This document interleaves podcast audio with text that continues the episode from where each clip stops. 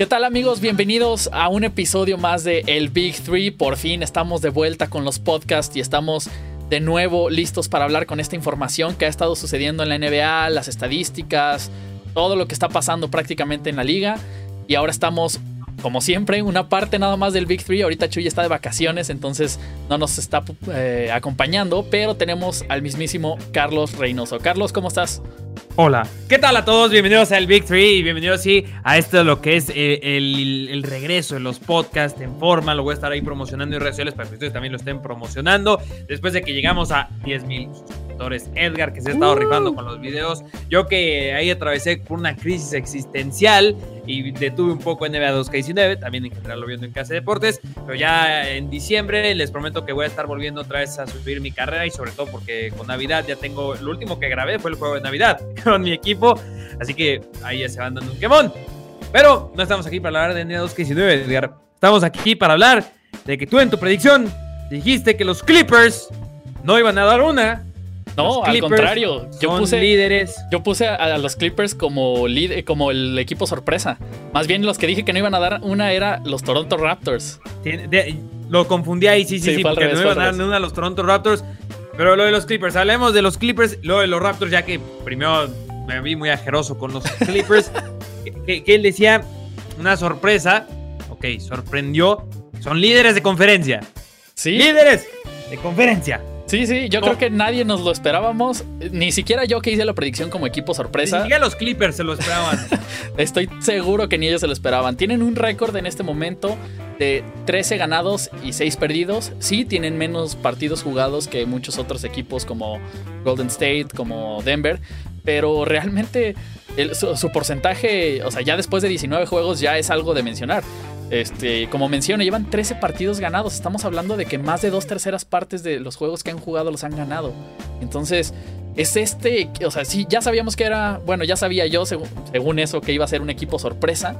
Pero yo creo que nunca nos esperamos un primer lugar eh, aplastando a Golden State, a, Oklahoma City, a Portland, a Houston, que bueno, ahorita hablaremos de la situación de Houston, que está un poco complicada, pero realmente está por encima de todos estos equipos. Eh, ¿Tú, Carlos, tenías algún, alguna idea de que algo así podría pasar, aunque no sea con los Clippers incluso? Pues siempre está. Siempre está ahí ese, debate, ¿no? De quién puede ser la sorpresa. Yo dije el Utah Jazz, por ejemplo, el Utah Jazz que. Eh, no, no, que, va en lugar número 14 de 15.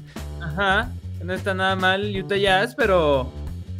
Acaban de hacer un trade que inclusive los hace ver peor, pero. ¿Cómo? ¿Cómo? Ah, no sé si viste, seguramente si lo viste, el Utah Jazz adquirió a Kyle Korver a cambio de Alec Burks. Sí, sí, sí, pero a ver, ¿por qué los hace ver peor? Porque se deshacen de un buen jugador, buen jugador en el sistema, joven, y traen a un francotirador que ya se está haciendo cada vez más viejo. Está haciendo cada vez más viejo Kyle Corber. Por algo los Caps están limpiando todos. ¿Sabes qué? Sáquense todos de aquí. Ya vamos a reiniciar. Vamos a poner el botón de start. Todo comenzó contigo. Que LeBron, después J.R. Smith. Faltas tú, Kevin Love. A Kevin Love no sé cómo se van a deshacer de él. Pero yo, yo no sé por qué lo hizo el Utah Jazz. Si, digo, yo no sé. Yo no los veo tan mal dentro de la duela. Pero volviendo a tu pregunta. Eh, yo, el último que lo esperaba, honestamente, era los Clippers. yo, el último de lo que lo esperaba era los Clippers. Menos en esta conferencia. Todavía decía, bueno, todavía en el este, ¿no? Yo creo que ahí es donde puede haber una que otra sorpresa. Que a lo mejor a ti te está sorprendiendo Toronto. Pero lo bueno es que sea alguien como los Clippers. Qué malo que también se desinfla algo como los Trailblazers. Se me han ido desinflando un poquito. Pero eh, eh, eh, lo que quiero decir es que está bastante interesante porque pues, todos pensamos que a Golden State va a pasar caminando. Pero sí, han estado caminando. Así es, de hecho, estos últimos partidos que han jugado, la mayoría de ellos, de los últimos siete, creo que han perdido los últimos cinco. Entonces es, es preocupante la situación hasta cierto grado porque no dejan de ser el equipo que va en segundo lugar. Todos sabemos que Golden State no es el mismo equipo en la temporada regular que en, la postemporada. Entonces, sí, están ahorita caminando. Aparte, están lesionados eh, Stephen Curry, está lesionado Draymond Green. Eh, después del drama de Draymond Green con Kevin Durant. Después del drama de Draymond Green con Kevin Durant. Eh, ya el off-season será otra historia, pero la verdad es que por lo menos la situación de Golden State no me preocupa. Así entren en octavo lugar. Creo que la, la prioridad en su equipo es calificar a playoffs ahorita. Ya están conscientes de que no tienen que esforzarse tanto en la temporada porque al final no les va a servir de nada. Creo yo que... Golden State sabe que va a estar en postemporada, sabe que va a estar en la final. Inclusive Clay Thompson, por ahí vi en Bleacher Report o en una de estas páginas, él ya decía, porque viene Golden State contra Toronto, y él decía que oh, esta, va a ser, esta va a ser la previa de junio. Sí, él, así, tal cual, palabras textuales de, Clay Thompson dijo, esta podría ser la, previa de, los juegos en junio. Todos sabemos que en junio solo se juegan las finales de la NBA. Entonces, eh, estas palabras son ya palabras mayores. Entonces sí, se viene el, Warriors contra Toronto, no nos lo podemos perder. Este, vamos, vamos a leer rápidamente en la conferencia del oeste qué equipos son los que van en los primeros tres lugares y qué equipos van en los últimos tres. Entonces, en primer lugar, como les mencionamos, tenemos a los Clippers. En segundo lugar, tenemos a los Warriors con un récord de 15-7. Y en tercer lugar, pegaditos, con medio juego atrás, tenemos a los Denver Nuggets con tan solo 14 victorias y 7 derrotas. Yo ahí es donde hubiera esperado que estuviera el Utah Jazz. Ese, era como, esa era mi sorpresa, pues la agarraron los Nuggets. Que Sí, sí, realmente los Nuggets no es, digo, no, es no era un mal equipo la temporada pasada, pero no era uno de tercer lugar. Estamos, creo, en eso de acuerdo. Sí, no, no y, lo que ha crecido el equipo alrededor de Nikola, de Nikola Jokic, eh, este equipo, pues la verdad, luce cada vez mejor. Repito, los Trailblazers eh, no están en los primeros tres, pero se me anda desinflando un poco, siguen en la sexta posición. Pero si vamos a hablar de desinflar, serían los Rockets, ¿no? Pero a ver, los, otros tres equipos. Sí, vamos pasando al, fondo, ¿no? De, de, esta botella de la conferencia del, oeste. Y precisamente en el lugar número 13 tenemos a los Houston Rockets, que yo creo que es el equivalente a la sorpresa de los Clippers, pero en negativo. Tenemos en lugar número 14 al Utah Jazz, con 9 victorias y 12 derrotas. Y por último, que pues me sorprende el récord, más no el lugar. Tenemos a los Phoenix Suns que van con 4 victorias y 16 derrotas.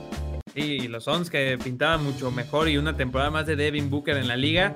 Porque eso, si ahorita que dijiste el récord muy importante, tal vez podríamos decir que queda alarmante, Rockets y Jazz. Eh, por eso decía Jazz nada mal al inicio. Porque si ves el récord de los eh, del penúltimo y el antepenúltimo, están a cinco juegos de los Nuggets.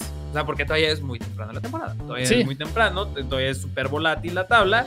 Y por eso más bien son, son escenarios, yo digo más preocupantes, por ejemplo, lo que estaba sucediendo en Timberwolves con Jimmy Butler, con Andrew Wiggins, todo este problema de un, de un literalmente de un problema en los vestidores es donde dices, ay, güey, también lo de Draymond Green y Kevin Durant, por eso todos en la liga están de que por favor que este sea el fin de los Warriors, que este sea el fin de los Warriors. Ahora, no, pues sí. Indiferentemente de, eso, eh, dudo que sea el fin de los Warriors. Eh, ya, no, no, ya ganaron sin Durant. Y eso, de hecho, eso fue lo que ocasionó el problema con, con Draymond Green. Eso fue lo que le dijo. Ya se filtró ahí un poco de la conversación y lo que le dijo, ya ganamos sin ti, vete, no te necesitamos. En cierta parte tiene razón, pero no es para que se lo diga así. Digo, bueno, este no es el punto de, las peleas, ¿no? Pero. Este, sí, algo que cabe mencionar, como bien dijiste, Carlos, es que precisamente del lugar número 8, del octavo hasta el 12, todos están prácticamente empatados con récord de 500 todos están empatados, como quien dice, en octavo lugar, por llamarlo así. Nada más que por algunos criterios de desempate, unos están arriba de otros. Pero realmente, sí, esta conferencia del oeste, como ya lo teníamos de cierta forma predicho, está un poco más apretada que lo que es la conferencia del este. Que si quieres, vámonos pasando a la conferencia del este, a menos de que tengas algún apunte más, Carlos, sobre la conferencia del oeste. No, realmente no. En el oeste, pues ya mencionaba un poco los equipos de los que, de los que quería hablar, de los que iba viendo. Aunque también nos podrían regañar si no hablamos de los Lakers, ¿no? Sí, yo creo que, creo que va a ser importante mencionarlo. Que, yo no sé si estés de acuerdo conmigo, Edgar, y tú que llevas mucho más tiempo viendo NBA, pero entendiendo el proceso de un equipo, creo que es bastante normal. Como de repente ves a unos Lakers disparando todos los cañones y de repente los ves medio desfuncionales. Es parte de la química que se está formando apenas en el equipo, porque realmente es un equipo nuevo que, le construyeron a LeBron James. Claro. así que por eso a mí 11 victorias, 9, 11 victorias, 9 derrotas, me parece bastante normal. Sí, en séptimo lugar. Prácticamente recién entrados a, playoffs en los últimos lugares. Como bien dices, no es preocupante. Y a los que tienen poco viendo la NBA, eh, les voy a dar una referencia para que más o menos entiendan precisamente qué es lo que está pasando y por qué no nos debemos de preocupar. Si recuerdan la primera vez que LeBron James se salió de Cleveland y se fue a Miami, ese primer año, sin que celebres Carlos, pero ese primer año este, no, no estaban tan bien como pensamos que iban a estar, no tenían esa química que desarrollaron hasta el siguiente año, que wow, fue un cambio impresionante. Y es por eso que yo creo que el movimiento que hizo Magic Johnson al conseguir a LeBron James con un contrato de cuatro años y no de uno, fue el mejor movimiento que pudo haber hecho. Yo creo que todos estábamos conscientes, incluido LeBron James, porque lo ha dicho incluso en, respuestas a, en prensa, etc. Ha dicho, yo sé en qué me metí, sé que necesitaba paciencia y pues aquí estamos, ¿no? Y es eso, es precisamente generar esa química que se tiene en el equipo. Eh, los veo adentro de postemporada, sin embargo los veo eliminados en, ya sea primera ronda o semifinales. Eh, entonces, no me preocupa este año, la amenaza de los Lakers, pero creo que en los siguientes años es donde se va a dejar venir muy bien y me encantaría llegar a ver a lo mejor un Lakers Celtics para revivir esos eh, clásicos, ah, ¿no? Antiguos. Muy bueno. Oye, y, hablando de química, Ajá. ahora sí, ahora sí te voy a gerar de lo que decías que no oh, iba a haber química por ahí. El puesto número uno en el este, los Toronto Raptors, Kawhi Leonard. Eh, con, mucho crédito, sobre todo al sistema, ¿eh? Porque sí, sí, sí. Toronto está jugando muy bien, Toronto. Primero voy a, voy, a, voy a reírme como Kawhi Leonard, así.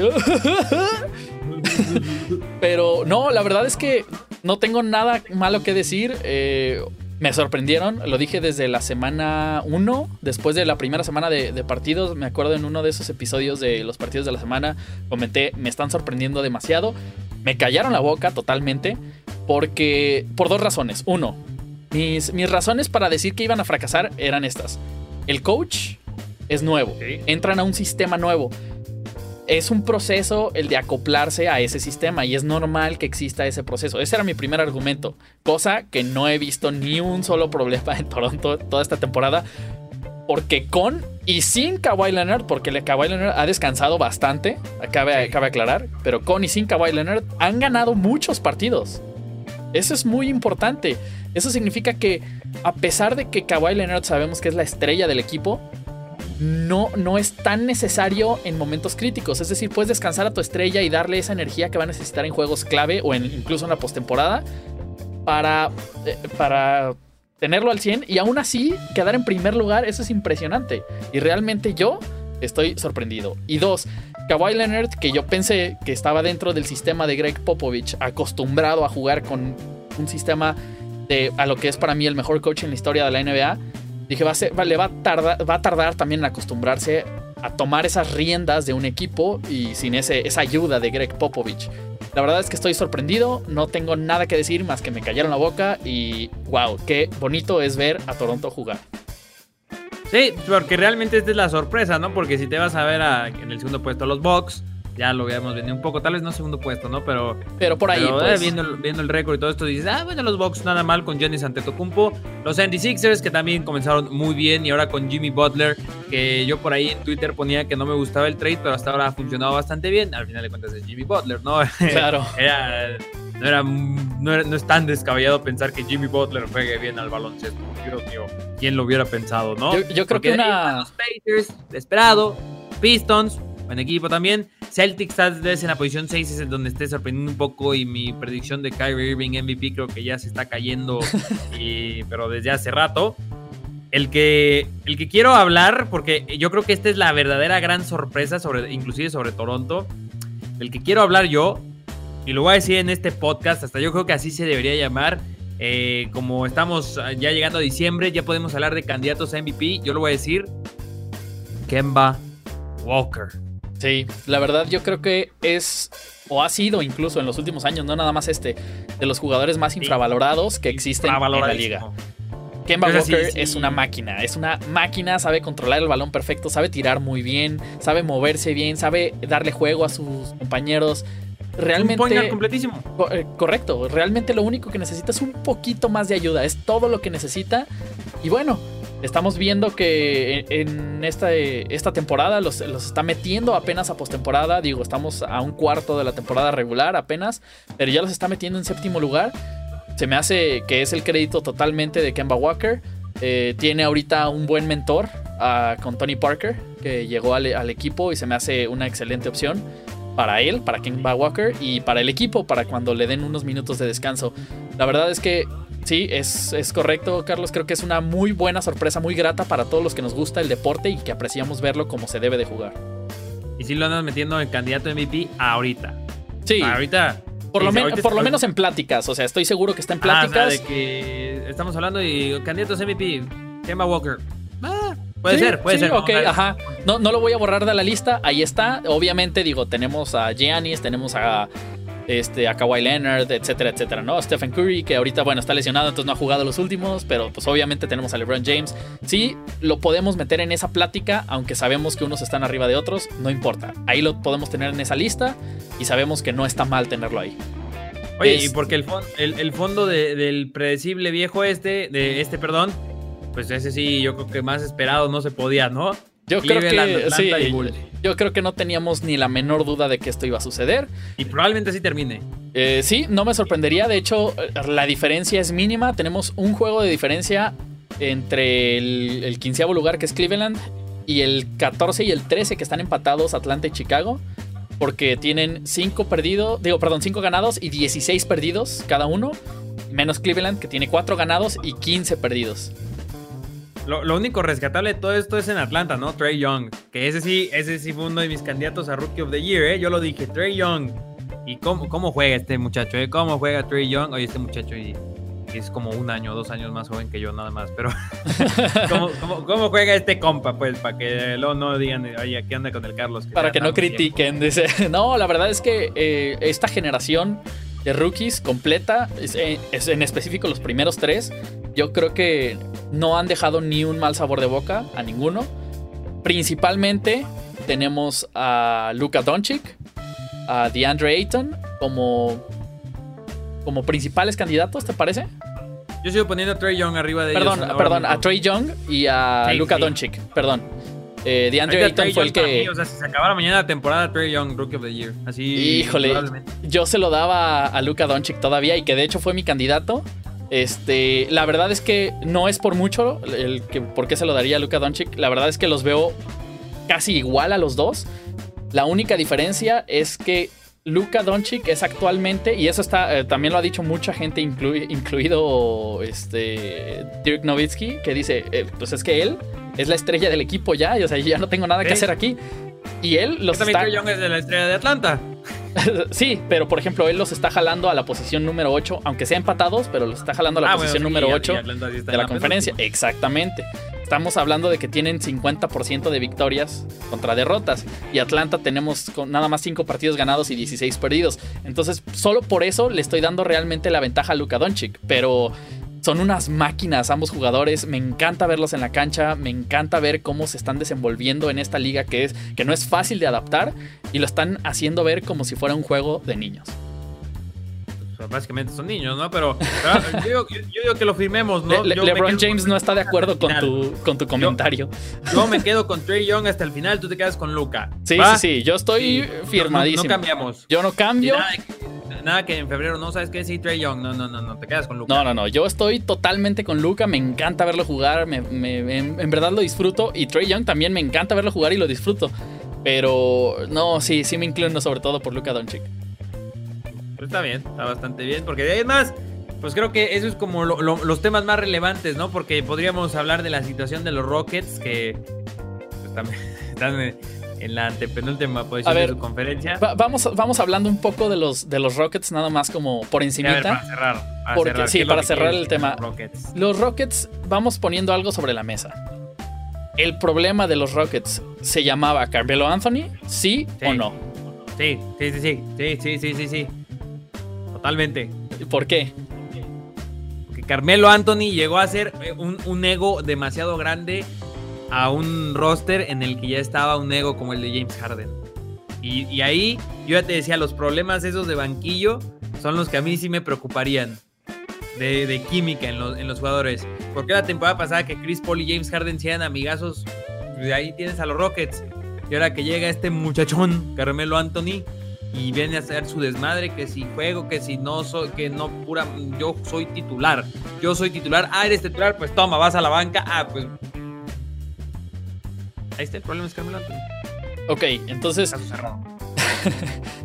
esa es, eh, la, opinión de Carlos. Ahora, vamos a mencionar algo. En los últimos, de los últimos cinco juegos, que prácticamente todos han sido ya sin Carmelo, han perdido los últimos tres consecutivos.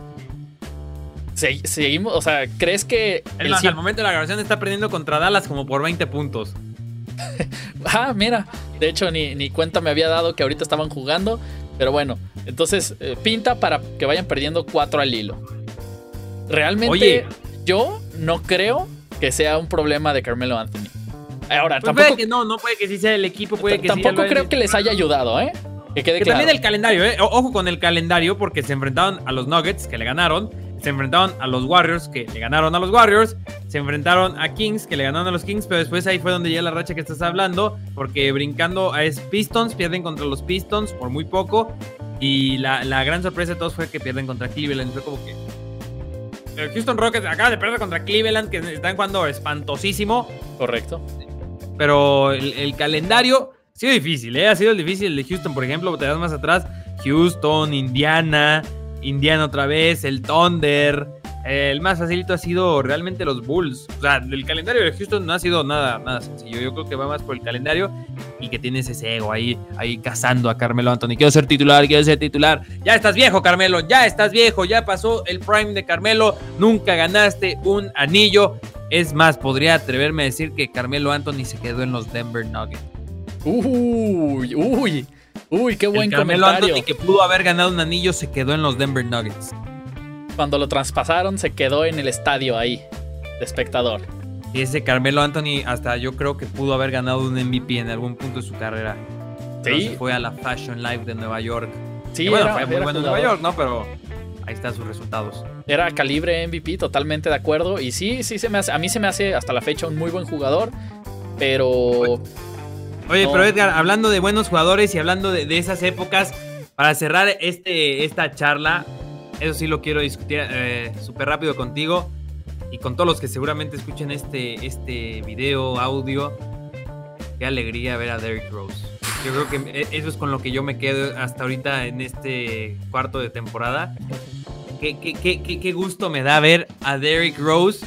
Lo que estaban publicando que exactamente hace un año era cuando sonaban los rumores de que Derrick Rose se retira, ya, ya no puede con su alma lo vuelves a ver el día de hoy y Derrick Rose está reinventado. No, reinventado. Casi me haces llorar, Carlos. Eh, como mucha gente sabe ya del, Big Three, es mi jugador favorito desde que entró a la liga. Lo he seguido muy de cerca, y siempre veía todos los partidos, etcétera, etcétera. De hecho, hasta la fecha sigo viendo todos los partidos donde, donde juega.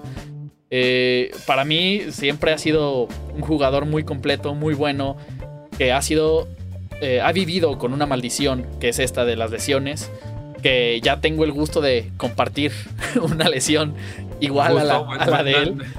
Buena palabra. Bueno, la escogiste muy bien. sí, pues, pues no tengo de otra, ¿verdad? Para, ya la mayoría sabe también de los de aquí, pero para los que no saben, tengo el ligamento cruzado anterior lesión, eh, roto totalmente. Entonces también me voy a compartir la misma operación le hicieron a, Derek Rose. Soy tan fanático que me, que me, lesioné de lo mismo. No, la verdad es que es, es increíble verlo jugar al nivel que está jugando.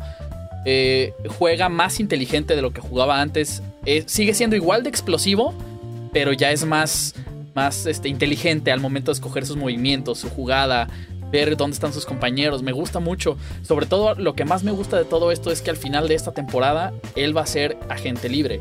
Entonces está realmente haciendo puntos y está demostrándole a todo mundo cómo está hecho su currículum este año para que todo mundo lo quiera jalar a su equipo. Eso es realmente lo que él está haciendo. Él está buscando como su objetivo, ya lo comentó, ser el sexto hombre del año. Y yo creo que podría ganar el, jugador este, más mejorado, el Most Improved Player. También yo creo que se lo podría llevar porque, pues digo, está ¿eh? súper claro. es un buen candidato, ¿eh? A Derrick Rose. Oye, pero un jugador que ganó un MVP lo, podemos llamar un, sexto hombre. Bueno, quita lo del sexto hombre del año, eso sí lo podemos llamar, pero un Most Improved Player. Claro, porque el, el premio específicamente está hablado, está escrito Ah, como temporada. para la temporada anterior. Pero, pero suena gracioso, ¿no? Como que. Sí. El MVP, oye, ganó, ganó un MVP y ahora, años después, el jugador que más ha mejorado eso. Como pues qué se hizo, ¿no? vuelto, eh, en Michael Jordan Dos. renacido. Ajá, Michael Jordan 2.0. Sí, sí, pero, pero ojalá sí se mantenga, ¿no? Ojalá las lesiones le den chance, porque eso sí, yo cada vez que lo veo saltar, cada vez que lo veo aterrizar, una pequeña parte de mí es como. Sí, de hecho, comentaban en el, en el juego que anotó más de 50 puntos, 50 o 51, no me acuerdo cuántos anotó, pero uno de esos dos. eh, comentaba la gente, había memes y todo que decían de que era más significativo ver para toda la comunidad de la NBA eso, que a todo el mundo nos llegó hasta el alma, que cualquiera de los anillos y campeonato de Kevin Durant. Bueno, ahí un, un poco el hate a Kevin Durant, pero. Pero sí. Pero sí, yo sí, o sea, la yo- verdad yo- es que- Yo, yo no vi ese partido, yo estaba en una reunión, volteo a ver mi celular, veo, veo a Derrick Rose llorando, veo todo- yo te juro que sí estaba también de que, no manches, Der- Derrick Rose regresó. Ese, ese podría ser un buen video, ¿no? Tal vez por ahí de, de enero analizar las estadísticas o hasta febrero el All Star, ya sabes que es un buen break. Ver cómo ha, ha evolucionado o reevolucionado Derrick Rose, ¿no? Sí, Pero bueno, eso- con eso quería cerrar yo. Excelente tema para cerrar. Este, pues sí, efectivamente, esto ha sido todo por el podcast de hoy. Muchísimas gracias a todos ustedes por habernos acompañado en este regreso del podcast. Si todo sale bien, seguiremos grabando eh, aproximadamente una vez por semana. De hecho, se nos facilita mucho grabar de esta forma. Carlos en, en su estudio y yo aquí en el mío para poder seguir haciendo esto de una forma eficiente y hacerlo funcionar para ustedes. Así que les agradezco mucho a todos que hayan sintonizado este podcast. Gracias a ti, Carlos, por haber tomado esta llamada y enlazarnos como, como los buenos amigos que somos platicando de NBA. Así es. Y nos estaremos viendo. Les prometo que volveré a subir en NBA 2K19. Solo denme chance que estabilice mi vida. Aquí lo tendrán. Ya lo tienen como regalo de Navidad. 2K19. Muchísimas gracias a todos. Nos despedimos. Nos recuerden seguirnos en redes sociales en el Big 3, Instagram, Facebook, Twitter. Y ahí estamos en el link, las descripciones, todo, todo está ahí. Síganos. Luego.